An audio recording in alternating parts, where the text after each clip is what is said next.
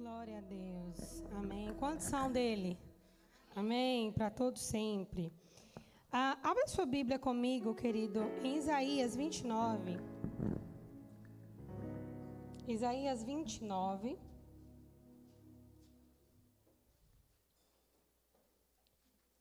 Verso 13. Segure sua Bíblia assim, ó. Põe o um dedinho no meio, se puder. E vamos declarar uma confissão nessa noite. Diga assim comigo: essa é a palavra de Deus. Eu sou tudo aquilo que ela diz que eu sou. Eu posso o que ela diz que eu posso. Eu tenho o que ela diz que eu tenho. Eu sou quem ela diz quem eu sou. E nessa noite eu vou receber a viva, poderosa, eficaz e inerrante palavra de Deus. E eu não serei mais o mesmo. Nunca, nunca, nunca. Amém?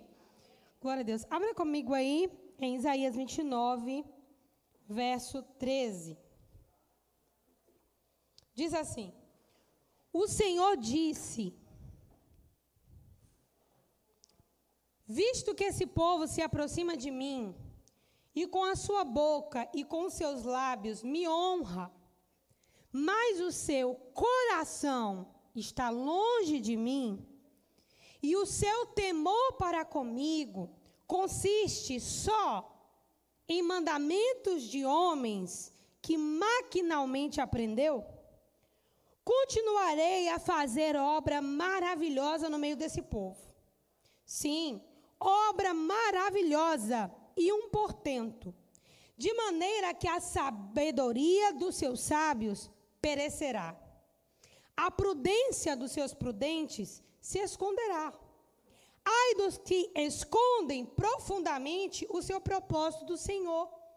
E as suas próprias obras fazem as escuras e dizem: Quem nos vê? Quem nos conhece?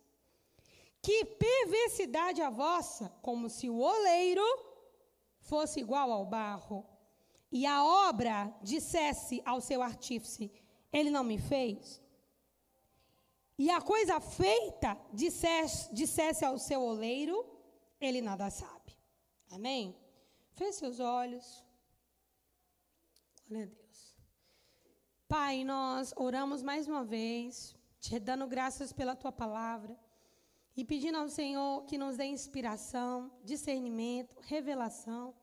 Nós oramos, Pai, declarando mais uma vez que não queremos caminhar na superficialidade da letra. Nós queremos receber aquelas coisas que estão no teu coração para nós. Por isso, fala conosco nessa noite. Nós aquietamos o nosso coração, a nossa mente, e com reverência e temor nós recebemos a tua palavra em nome de Jesus. Você pode dizer amém? Irmãos, hoje nós vamos falar sobre o seguinte tema: como Deus é realmente glorificado. Todo ser humano, quer ele saiba ou não, ele foi criado para o louvor da glória de Deus. Todo ser humano, em si mesmo, ele tem um desejo por adoração.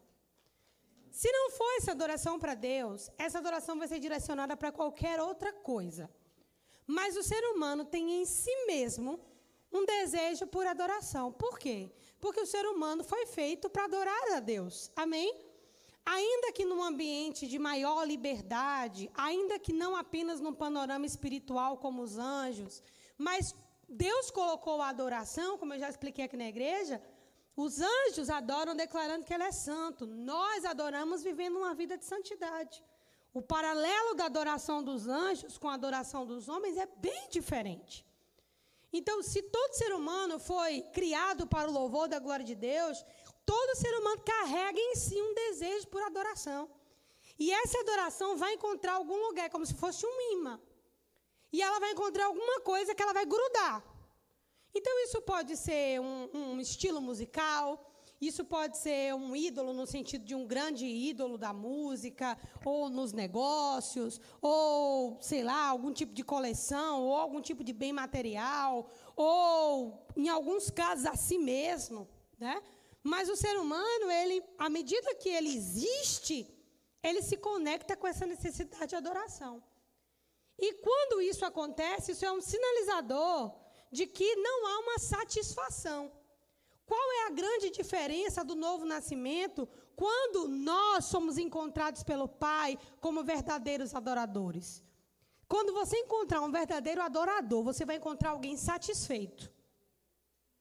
Você vai encontrar alguém satisfeito. Não é alguém mais que tem uma necessidade de um imã para ficar buscando outras coisas. Você vai encontrar alguém satisfeito no Senhor. Alguém contente em Deus.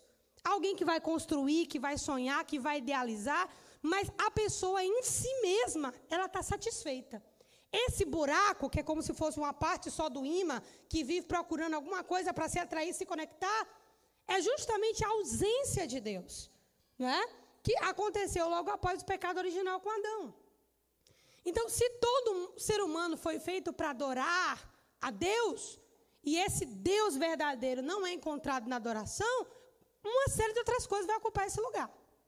Qualquer outra coisa pode ocupar esse lugar. Né? Nós temos uma parte humana, que são aquelas coisas que nós gostamos, que entre você gostar e adorar há uma grande diferença aquilo que você gosta não te controla, aquilo que você adora te controla, né? O gostar você tem liberdade, o adorar você não tem uma certa liberdade na idolatria. Mas Deus, apesar dele ter colocado no homem esse desejo de adorar e o homem ter se afastado dele, esse desejo de adoração não saiu. E Deus continua sendo glorificado. Comigo ou semigo? Comigo ou semigo, comigo ou sem você, comigo ou com você. Irmão, Deus continua sendo glorificado. Deus ele não é glorificado quando eu digo glória a Deus. Não apenas.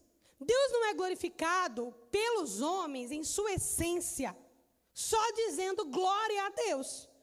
Ou declarando que Deus é bom, que Deus, se isso não é uma realidade. Então, como é que Deus é realmente adorado? É uma junção entre aquilo que eu falo com aquilo que eu creio. O que, que o apóstolo Paulo ensinou? Essa é a palavra da fé que pregamos: crer com o coração e falar com a boca. Como é que Deus é glorificado de verdade? Quando as minhas palavras só expressam aquilo que já é uma realidade no meu coração. Então, nesse texto de Isaías, Deus está dizendo assim: esse povo até se aproxima de mim com os seus lábios. Em outras palavras, era como se Deus dissesse: Eles se aproximam de mim, eles dizem glória a Deus e aleluia. Mas o seu coração está longe de mim. Era como se Deus dissesse: apesar da glorificação nos lábios, essa glorificação não tem uma realidade interior. E Deus começa a dizer como é que ele vai agir com essas pessoas. E Deus está dizendo: olha, a sabedoria do sábio vai perecer. A prudência do prudente vai se esconder. Porque o temor que eles têm a mim não passa apenas de mandamentos de homens. Ou seja, não há um relacionamento. É como se eu estivesse aqui e dissesse para vocês: fiquem em pé, todo mundo fica, senta, senta, bate palma, bate palma, vai na esquerda, vai na esquerda, vai na direita, vai na direita. Deus lhe abençoe, vai para sua casa, diga glória a Deus. Cara, que culto maravilhoso. Eu te digo, irmãos, Deus não é glorificado dessa maneira. Entende o que eu estou falando? Não é. A Bíblia está dizendo aqui que Deus ele repudiou essa adoração descrita por Isaías, porque o temor no coração desse povo era ancorado em mandamentos que a Bíblia ainda acrescenta maquinalmente formado por homens. Eram mandamentos que os homens criaram. Então eles não tinham nenhum relacionamento com Deus verdadeiro. O relacionamento deles com o Senhor era paralisado, digamos assim, por esses mandamentos. Vai para casa, bota uma rosa na janela, usa uma roupa azul, dê uma oferta de mil reais, bote seu carro para a igreja, faça isso, não sei o quê. E o povo vai assim. Literalmente, como ovelhas que não têm pastor, e eles não tinham um relacionamento com Deus. Embora eles digam, eu fiz isso para a glória de Deus, mas eu te digo, Deus não recebeu. Por quê? Porque a glorificação verdadeira não é o fruto dos nossos lábios, eu te digo, nem só das nossas ações. Mas a glorificação a Deus verdadeira tem a ver com o meu temor a Deus. Temor. Pastora, temer a Deus é ter medo de Deus? Não, ter medo de Deus é ter medo de Deus. Temor a Deus é uma reverência à sua presença. É uma consciência de que tudo que eu faço, que eu falo, Deus está presente e eu me constranjo por isso e eu mudo de atitude, porque Deus está ali. Não é um medo de Deus me matar. Estão compreendendo? Sabe quando você, sei lá, recebe uma pessoa na sua casa que você gosta muito, né? E você ama aquela pessoa que está ali na sua casa, e porque aquela pessoa está ali, você fica constrangido de tomar certas atitudes para não magoar, não ferir aquela pessoa. Né? Como você vai na casa de uma pessoa que fez uma comida que você não gosta, mas a pessoa fez com tanto amor que você come assim. Entende? O temor a Deus, irmãos, é quando a presença dele, a consciência da presença dele, me constrange a agir diferente. É por isso que no versículo seguinte, no final aí, ele fala assim: esse povo, eles são assim, ó. Eles se escondem de mim como se eu não os visse. Aqui no versículo 15: ai dos que escondem profundamente o seu propósito do Senhor, fazem as suas obras às escuras e estão dizendo: quem nos vê?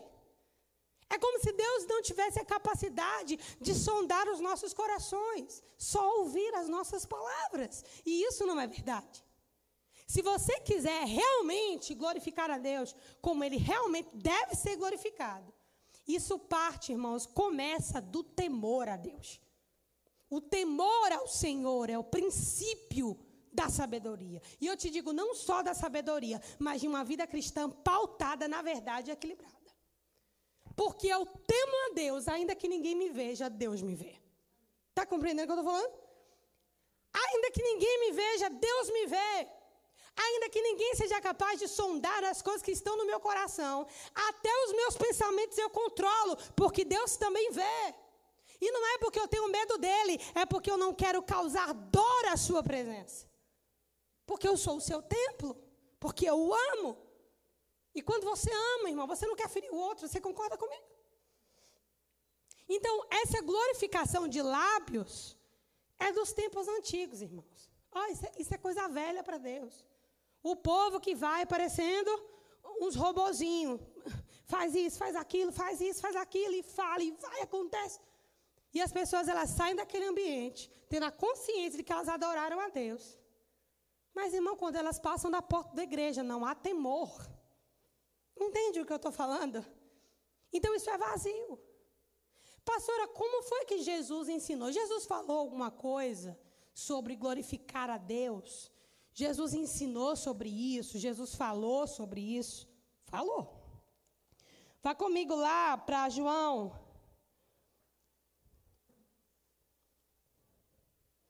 Nós vamos ler aqui.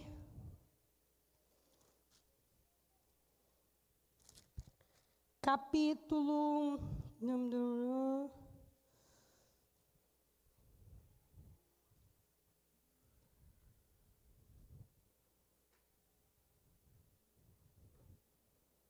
Viu, gente? Capítulo 12. Nós vamos ler a partir do verso 28.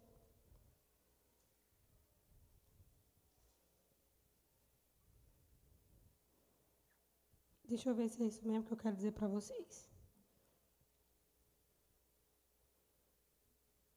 Sabe qual é o versículo que eu quero? Aquele versículo que Jesus diz assim: Achei. João capítulo 12, verso 20. Ora, entre os que subiram para adorar durante a festa, havia alguns gregos. Estes, pois, se dirigiram a Filipe, que era de Betsaida da Galileia, e lhe rogaram: Senhor, queremos ver Jesus. Filipe foi dizer a André, e André e Filipe comunicaram a Jesus. Respondeu-lhe Jesus: é chegada a hora de ser glorificado o Filho do Homem. Em verdade, em verdade vos digo que se o grão de trigo caindo na terra não morrer, fica ele só. Mas se morrer, produz muito fruto. Quem ama a sua vida, perde-a. Mas aquele que odeia a sua vida nesse mundo, preservá-la-á para a vida eterna. Se alguém me serve, siga-me. E onde eu estou, ali estará também o meu servo. E se alguém me servir, o Pai o honrará. Agora está angustiada a minha alma. E que direi eu? Pai, salva-me dessa hora? Mas precisamente com esse propósito eu vim para essa hora. Pai, glorifica o teu nome. Então veio uma voz do céu: Eu já o glorifiquei e ainda o glorificarei. Aqui são os momentos finais de Jesus. Ele vai depois lavar os pés dos discípulos, depois vai ter o lance da, da, do traidor indicado, que é a ceia, logo depois ele é crucificado. Quando os gregos pedem para ver Jesus, os gregos eram desses que tinham um Deus para cada coisa, né? Então, quando os gregos pedem para ver Jesus, não é um desejo de ter um relacionamento com o Filho de Deus, de se arrepender dos seus pecados, de ter uma experiência com Deus. Não, é mais um Deus. Vamos ver o que ele pode fazer. Está entendendo como é que é? É isso aqui. É festa. André e Felipe vão dizer isso para Jesus. Os gregos querem te ver, Senhor. Os gregos querem te conhecer. Aí Jesus responde: É chegada a hora que o Filho do Homem vai ser glorificado. Você consegue discernir qual é o episódio que Jesus está narrando aqui por onde o Pai vai ser glorificado? Olha o que ele está dizendo depois. Se o grão de trigo caindo na terra não morrer, fica ele só. Mas se morrer, dá muito fruto.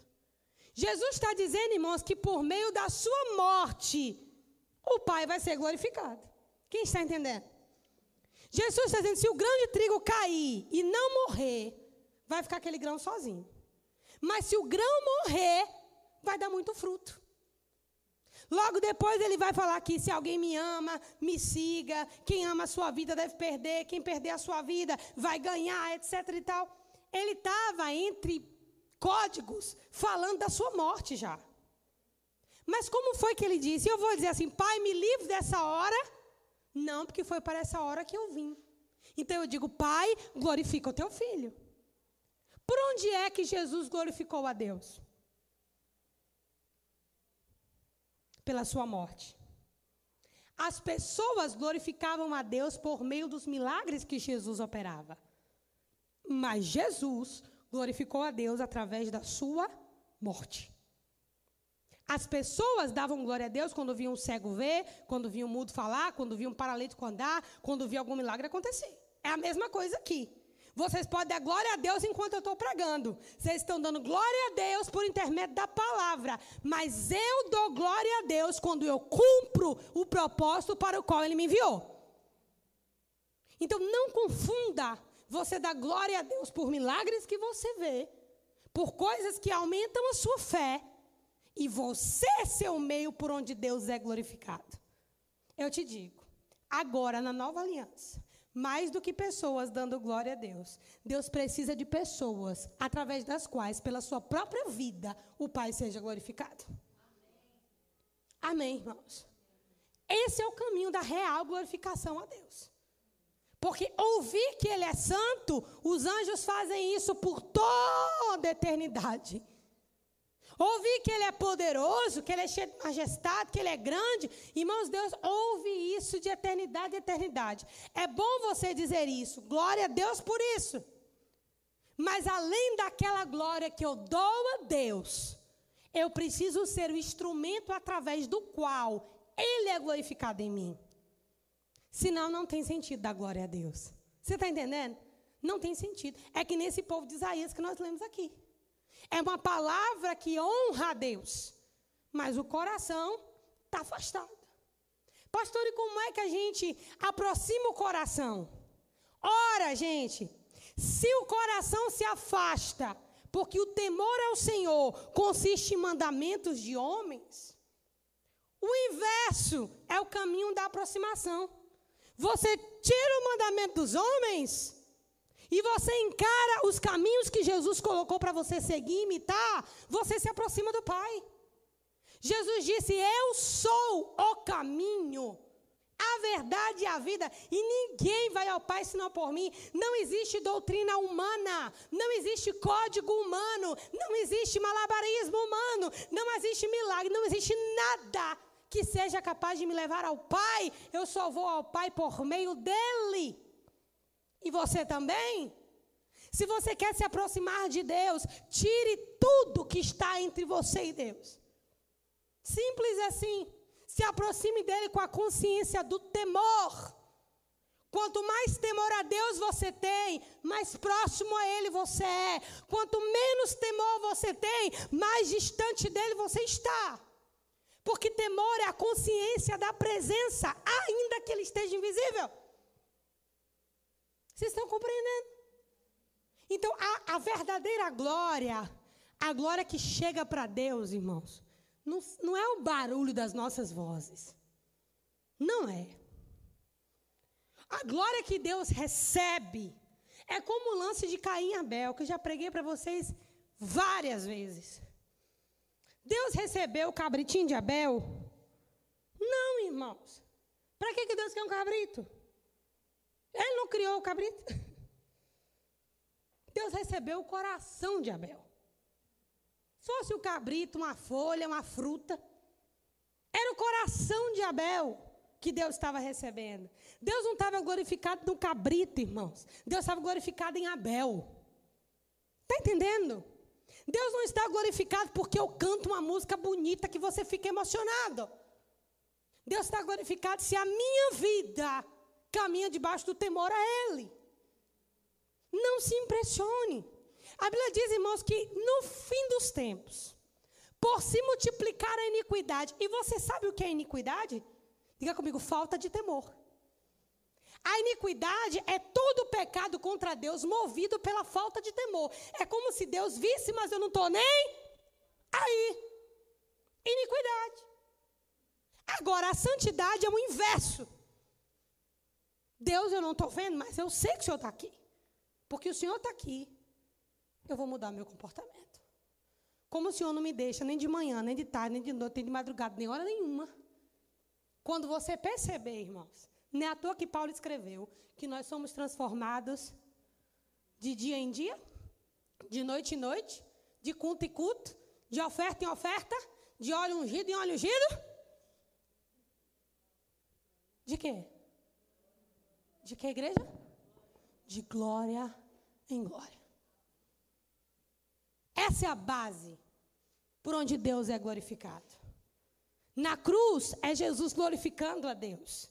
Jesus ressuscitado é Deus glorificando o Filho. Por isso está escrito que pelo que ele padeceu, Deus soberanamente o exaltou e lhe deu um nome sobre todo nome. Diante de quem? Todo joelho se dobrará e toda língua confessará que ele é o Senhor. Então eu quero chamar a tua atenção. Como você tem glorificado a Deus? Irmãos, nesses dias é muito sutil. É muito sutil. O engano é muito sutil. E, se, e só existe uma maneira de você se blindar contra o engano de Satanás. É você andando no temor ao Senhor. O temor ao Senhor vai te guardar. O temor do Senhor vai te guiar.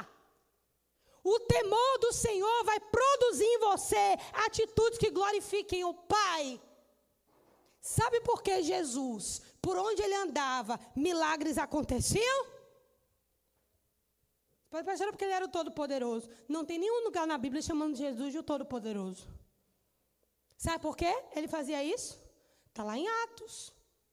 Está escrito assim. E como Deus ungiu a Jesus de Nazaré, com Espírito Santo e com poder, o qual andou por toda parte, fazendo o bem e curando todos os oprimidos do diabo, porque Deus era com ele. Jesus andava e a glória de Deus vinha, porque o nível do temor era alto. Você quer atrair uma atmosfera de milagre, irmão? É, a, aumenta o nível de temor. Se você aumenta o nível de temor, você atrai a glória de Deus. Então Deus não é glorificado com as minhas canções. Deus não é glorificado com o barulho que eu faço. Deus não é glorificado com os milagres que eu conto. Deus é glorificado através do meu nível de temor. Porque é esse nível de temor que nos conecta com o Pai. Eu não faço isso porque Deus está em mim. Então, como eu renuncio aquilo ali, mais graça vem. Eu me envolvo mais com a presença de Deus. Daqui a pouco a consciência da presença dele é mais real do que as circunstâncias. Fica fácil você ter níveis de fé alto para operar grandes coisas. Então eu estou dizendo para vocês a maneira bíblica como Deus é glorificado. Você não vê Jesus você vai procurar aí no Novo Testamento todinho. E você não vai me dar um versículo de Jesus juntando os discípulos para dar glória a Deus. Você não vai achar. Porque não tem.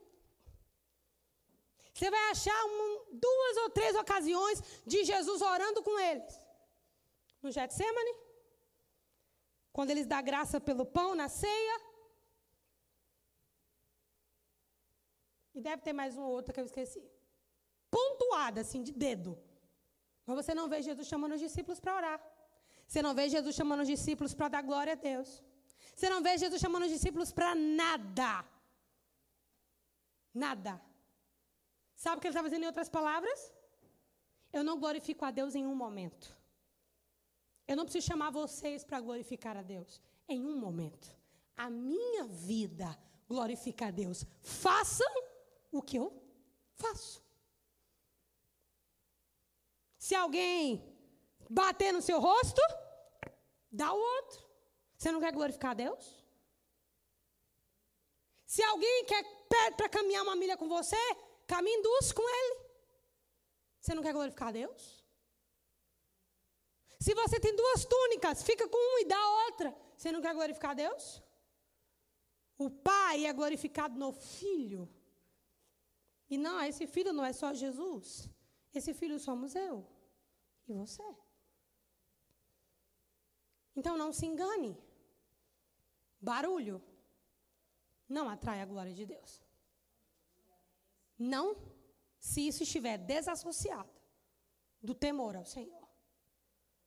Se você temer a Deus, o barulho você pode até fazer, mas a glória de Deus sempre vem. Porque a glória de Deus é como se ela fosse ligada ao temor a Deus.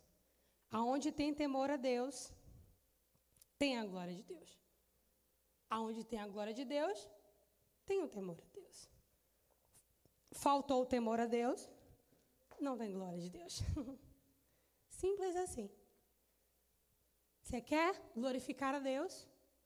Mais do que você dizer glória a Deus. Diga, Pai, glorifica a Ti mesmo em mim. O templo no Antigo Testamento era o lugar onde Deus era glorificado. Hoje o templo somos nós. Dentro de você aqui, ó, tem sacerdócio. Dentro de você tem canções. Dentro de você tem sacrifícios. Dentro de você tem tudo. Hoje o templo é você. O sacrifício é você. O sacerdote é você. Lembra? Bendito Cordeiro de Deus que com seu sangue comprou para Deus o quê? Todos os povos de todas as línguas, raças, tribos e nações e os constituiu para Deus reino e sacerdotes. E reinarão com ele para sempre. Todo o aparato da adoração está dentro de nós. Então não faz sentido eu transferir a glória para o templo. Não faz sentido eu transferir a glória para a canção. Se Deus pegou tudo isso e colocou em mim. O autor de Hebreus escreveu: Vós sois o tabernáculo de Deus. Habitação do Altíssimo. Então, irmãos, nós temos que adorar. Nós temos que glorificar. Nós temos que cantar. Nós temos que celebrar. Temos sim. Só não desassocia do que realmente importa. Porque Deus até foi lá ouvir a música do povo. Mas Deus disse: Ô, oh, gente, a boca deles até fala, mas o coração está longe. É como se Deus fosse até ouvir assim o barulho. dos glória a Deus. Mas como eles são do coração, ué, esse povo, o temor deles para mim só consiste no mandamento dos homens? Não tem relacionamento, não tem nada? Recebo não. Entende?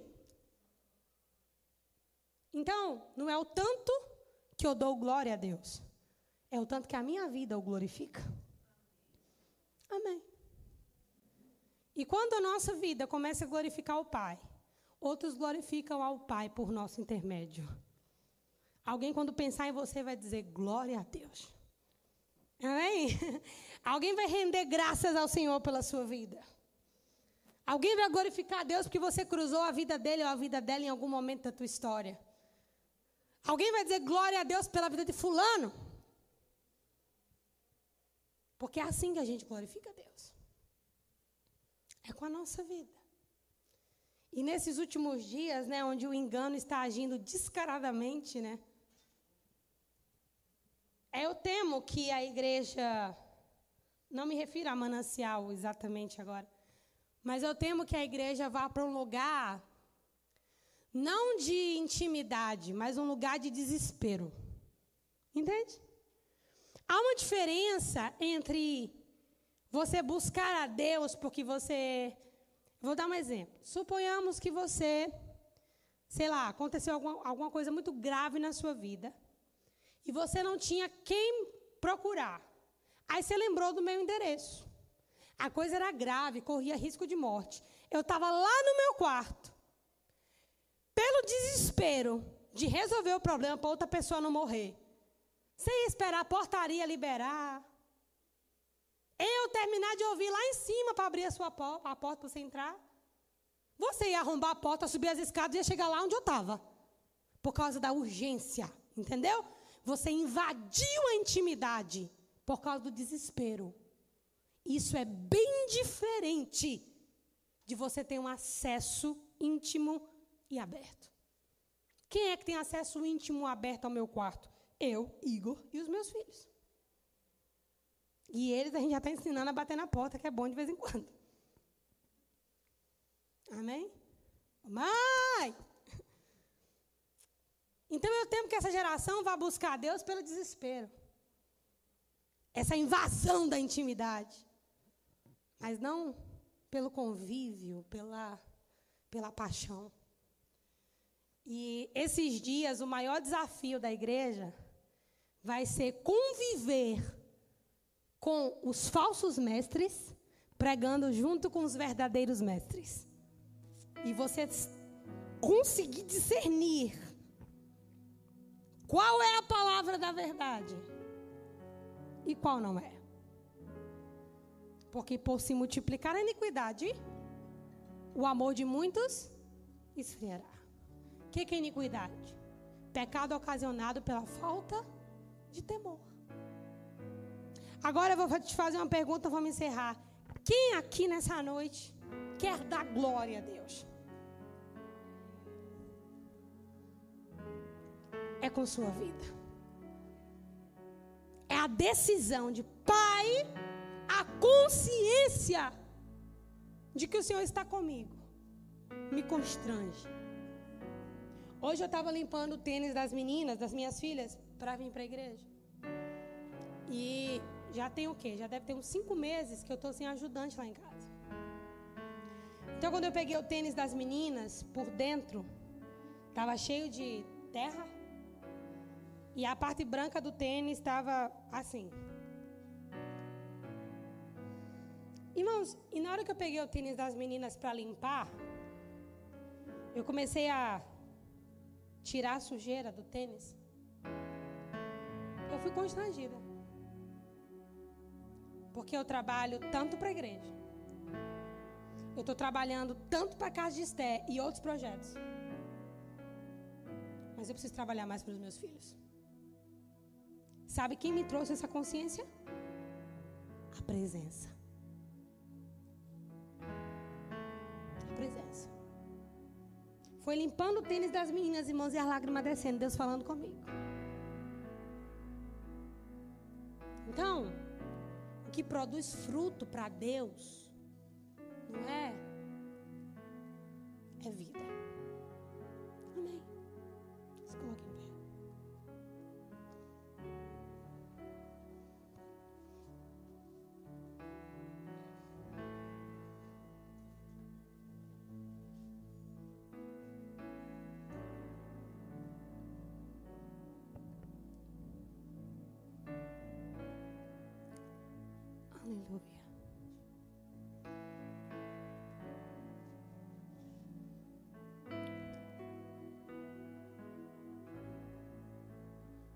Pai,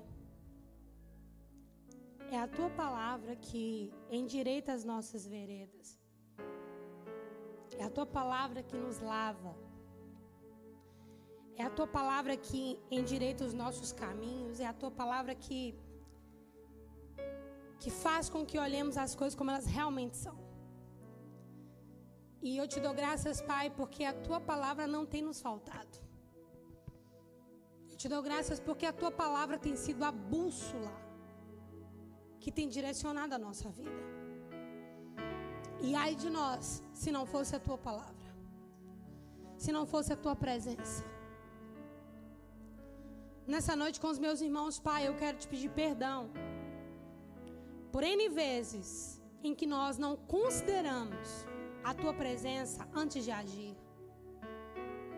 Por N vezes onde nós não consideramos que o Senhor estava lá e nós passamos por cima, nós avançamos o sinal, transgredimos, mesmo sabendo que o Senhor estava lá.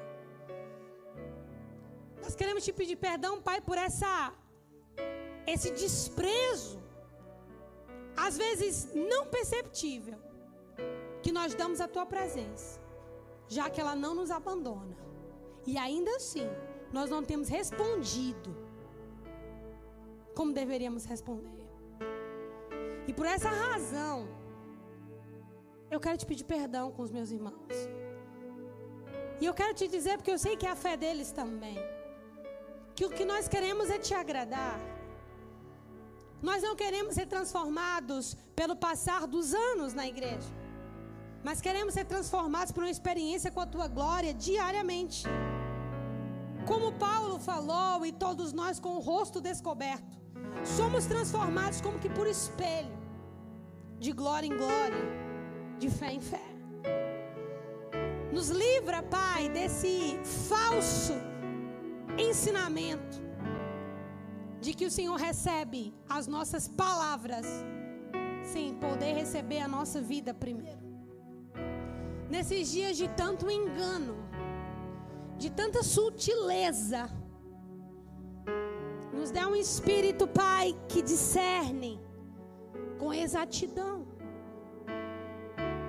E nós sabemos que mais do que a nossa adoração, o Senhor talvez busque nesses dias o nosso temor. Porque uma vez que temamos ao Senhor, com a reverência que lhe é devida, não será difícil adorar. Nos ajuda. Tua palavra diz que o Espírito da verdade nos guiaria em toda a verdade e nos ajudaria em nossas fraquezas. O Senhor conhece as nossas fraquezas, nos ajuda nelas elas não são maiores do que a nossa paixão pela tua presença. Elas não são maiores do que o nosso desejo pela tua face. Elas não são maiores do que a, nossa alegria em te ter. Por essa razão, Paizinho, perdoa-nos e nos leva a outro nível por causa do temor ao teu nome. Está escrito: Mas para vós que temeis o meu nome, nascerá o sol da justiça, trazendo cura sobre suas asas. Começa no temor ao teu nome, consciência da tua presença. Recebe os nossos corações, a nossa vida nessa noite. Em nome de Jesus.